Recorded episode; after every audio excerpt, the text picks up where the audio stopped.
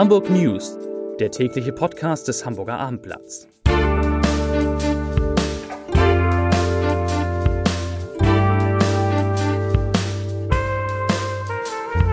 Hallo und herzlich willkommen. Mein Name ist Stefan Steinlein. Wir wollen heute sprechen über das politische Beben nach der Bezirks- und Europawahl, über die kraftstrotzenden Grünen, eine SPD, die nur noch zweite Wahl ist und eine CDU auf der Suche nach Themen und Profil. Im zweiten Gespräch geht es um die Mobilität der Zukunft, um Sammeltaxen, um Leihwagen und um die Frage, bringen sie eventuell sogar mehr Verkehr in die Stadt? Zunächst, wie schon gewohnt, zwei gute Nachrichten. Zum einen geht es um den Justizsenator Till Steffen, der hat ein Thema jetzt auf die Tagesordnung gehoben, das dringend ist, das gelöst werden muss. Es geht um weggeworfene Lebensmittel, um das sogenannte Containern. Beim Containern handelt es sich immer noch um eine Straftat, um einen Diebstahl. Bei Containern geht es darum, Lebensmittel aus Containern herauszuholen, die aussortiert worden sind von Supermärkten. Es gibt Schätzungen, dass im Jahr 150.000 Tonnen Lebensmittel weggeworfen werden in Hamburg. Und das will Steffen jetzt über eine Bundesratsinitiative angehen. Eine von drei Optionen ist, dass man den Supermärkten und den Geschäften wie schon in Frankreich verbietet, Lebensmittel noch wegzuwerfen. Die andere Nachricht, die im Grunde positiv ist, kommt vom Segelschulschiff Gorch Fock. Vor wenigen Minuten hat man mitgeteilt, dass man sowohl den Zeitplan als auch den Kostenplan einhalten wird. Das sind ja heutzutage schon positive Nachrichten. Das Segelschulschiff wird im September 2020 ausgeliefert, fertig übergeben an die Marine. Das jedenfalls hat die Elsfleder Werft versprochen. Und die vorgesehen, vorgegebene Obergrenze von 128 Millionen Euro für die Sanierung wird eingehalten. Ausgedockt wird das Schiff schon in diesem Jahr im Juni. Jetzt komme ich zu den Gästen, zu den Kollegen, die hier im Studio sind.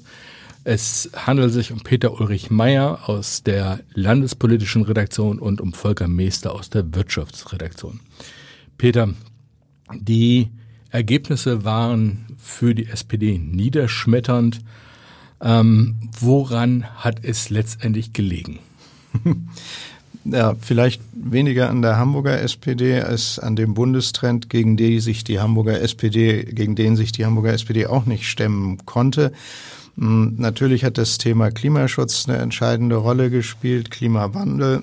Da war weder die CDU noch die SPD bundesweit richtig gut aufgestellt. Es kommt ein zweiter Punkt hinzu und den benennen einige Sozialdemokraten inzwischen auch recht deutlich. Äh, kurz zusammengefasst, die Partei hat den Kontakt zu den jungen Leuten verloren. Es ist auffällig, dass die Grünen auch in Hamburg, aber eben nicht nur hier, vor allem bei jungen Leuten, äh, stark gepunktet haben. Mehr noch, äh, sie haben Menschen bewegen können, können, zur Wahl zu gehen, die dies offensichtlich jedenfalls bei der vorherigen Wahl nicht getan haben.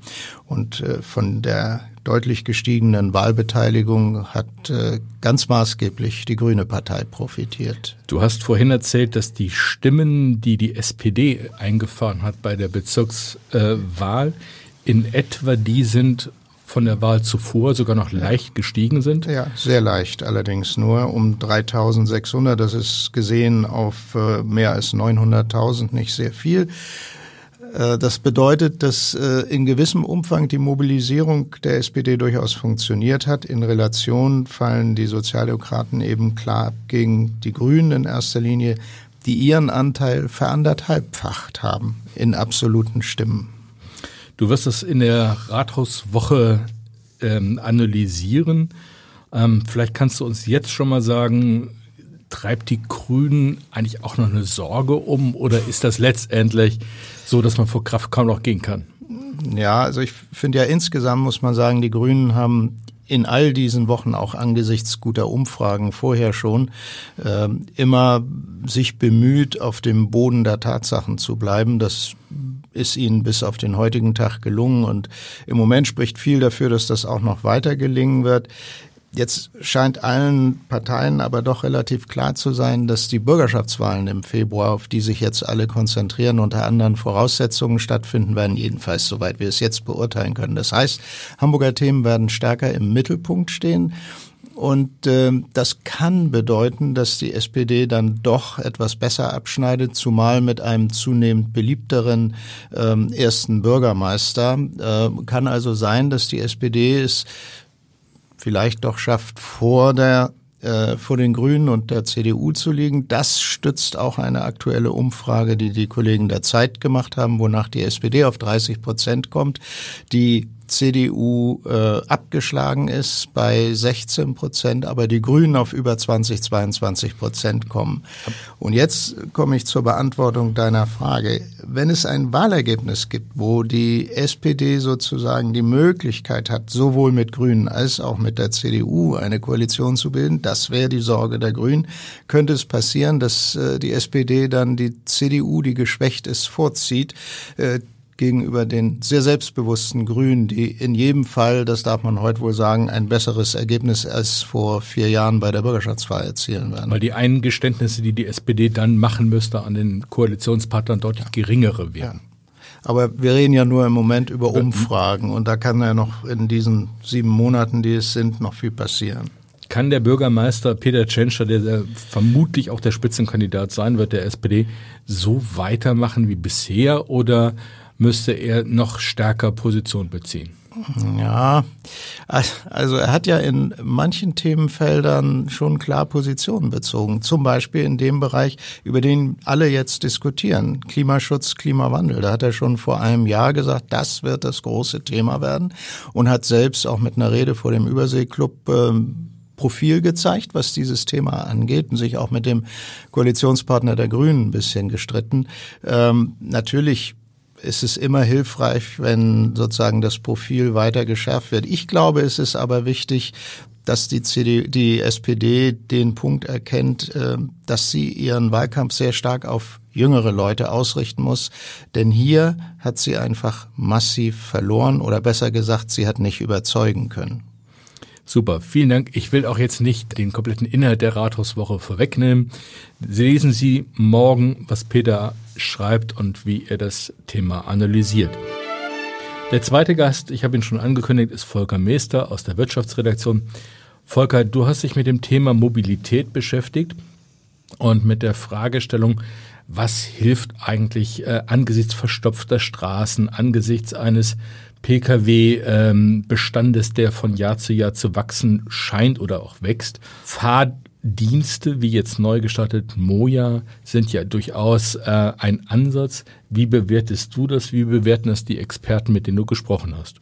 Ja, es gibt äh, ja schon Erfahrungen dazu äh, aus anderen Ländern, vor allem aus den USA. Und äh, da sieht es so aus, dass die äh, Experten äh, solchen Fahrdiensten kein uneingeschränkt positives äh, Zeugnis ausstellen. Es ist wohl so, dass sie unter dem Strich nicht zu einer Entlastung der Straßen beitragen, sondern tendenziell eher mehr Verkehr auf die Straße bringen weil die Leute jetzt sagen, ich fahre bequem mit einem äh, Fahrdienst, und bislang bin ich dann lieber irgendwie zur U-Bahn gelaufen? So ist es. Das sind äh, zu einem nicht geringen Teil Menschen, die sonst äh, öffentliche Verkehrsmittel genutzt hätten. Wie schaut's aus äh, in den Randgebieten? Also ich stelle mir immer vor, es ist sinnvoll, äh, die Fahrdienste auch als Ergänzung zu haben in Stellen, in denen die U-Bahn nicht so äh, fährt wie im, in der Stadt. Kann man da schon Rückschlüsse drauf ziehen? Diese Hoffnung scheint sich auch nicht wirklich zu erfüllen. Man muss ja sehen, dass äh, solche modernen Dienste betrieben werden von äh, privatwirtschaftlichen Unternehmen. Und die gehen natürlich dahin, wo sie äh, viele Kunden erwarten, wo die Kundendichte hoch ist. Und das ist eben in innenstadtnahen Vierteln. Das heißt, dass solche Angebote häufig in, ja, in Rand Gebieten der Stadt äh, gar nicht zur Verfügung stehen. Und wie bewerten die Experten, mit denen du gesprochen hast, die Angebote wie Car2Go und andere, also diese Sharing-Dienste? Das ist etwas zwiespältig. Also gerade bei äh, Carsharing-Autos, äh, die an festen Stationen zu finden sind, ist äh, der Effekt offenbar eher positiv. Äh, das wird genutzt von Menschen, die tatsächlich kein Privatauto haben. äh, tendenziell, während äh, die andere Variante des Carsharing, äh, bei denen die Autos irgendwo an der Straße stehen, äh, nicht so gut beurteilt werden. Da ist es so, dass die Nutzer eben Menschen sind, die äh, daneben noch ihr Privatauto auch weiter nutzen und natürlich tragen diese Autos dann auch dazu bei, diese Carsharing-Autos, äh, dass äh, die Parkplatznot noch größer wird. Das heißt, wenn ich das zusammenfasse, sehen die Experten, mit denen du gesprochen hast, das Thema wirklich als Problem an und äh, sagen, letztendlich bringen diese Dienste noch mehr Verkehr in die Stadt. So ist es. Gut, herzlichen Dank dazu. Bevor wir zu unserem nächsten Thema kommen, möchte ich Ihnen noch einen äh, HSV-Podcast wie nahezu täglich an dieser Stelle in dieser Woche empfehlen. Zu Gast ist heute der renommierte Sportjournalist Pitt Gottschalk und er ist im Gespräch mit dem Kollegen Haider. Sie finden das Gespräch unter abendblatt.de slash weiter-hsv. Jetzt hören Sie gleich zwei Hamburger im Gespräch, die die meisten von Ihnen kennen dürften. HSV-Präsident Marcel Janssen und Promi-Koch Steffen Hensler. Aber es geht dieses Mal nicht um Fußball, sondern es geht tatsächlich um Essen. Die beiden haben in der Europapassage ein Restaurant eröffnet. Was es da gibt, was das soll, warum sie das machen, erklären die beiden Ihnen besser selbst. Bevor Sie loslegen, sage ich Tschüss. Ich wünsche Ihnen ein schönes Wochenende und hochsommerliche Temperaturen. Tschüss. Ja, Kiniloa, California Street Kitchen ist jetzt sozusagen äh, nicht mein neuester Streich, sondern neuester Streich von Marcel Jansen. Und äh, ich stecke da aber mit hinter. Wir haben das Ganze kulinarisch unterfüttert und die Speisen entworfen nach Vorgaben oder nach Absprachen äh, mit Marcel zusammen äh, haben wir einfach diese Küche entwickelt, die äh, vorzugsweise vegan, vegetarisch ist, sich aber durch Add-ons, durch, durch zusätzliche Bestellung verwandelt sich dann auch, und das du kannst einen Chicken dazu bestellen, Garnelen, äh, kannst äh, auch einen Lachs dazu bestellen dass du sagst, okay, hier kann auch der essen gehen, der, der vegan ist, der aber sagt, ich habe Bock auf ein Stück Fleisch, kann ja auch hingehen. Ne? Das ist so sozusagen dieses kalifornische Gefühl, was es da einfach gibt, das kann Marcel viel besser als ich beschreiben. Na, ich reich mal weiter.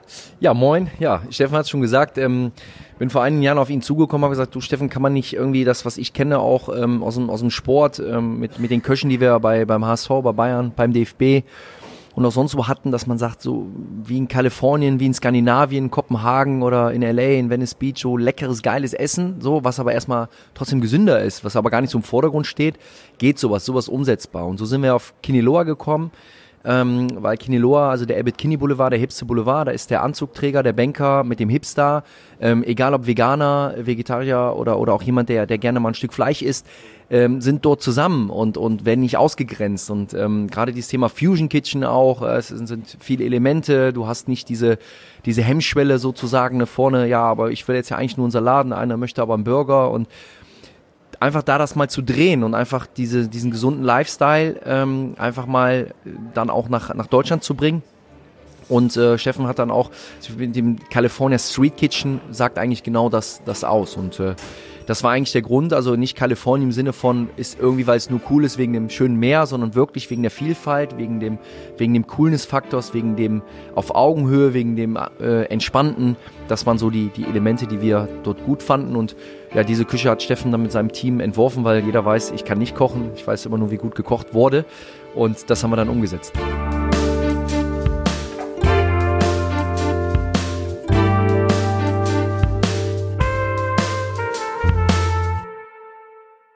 Weitere Podcasts vom Hamburger Abendblatt finden Sie auf abendblatt.de slash podcast.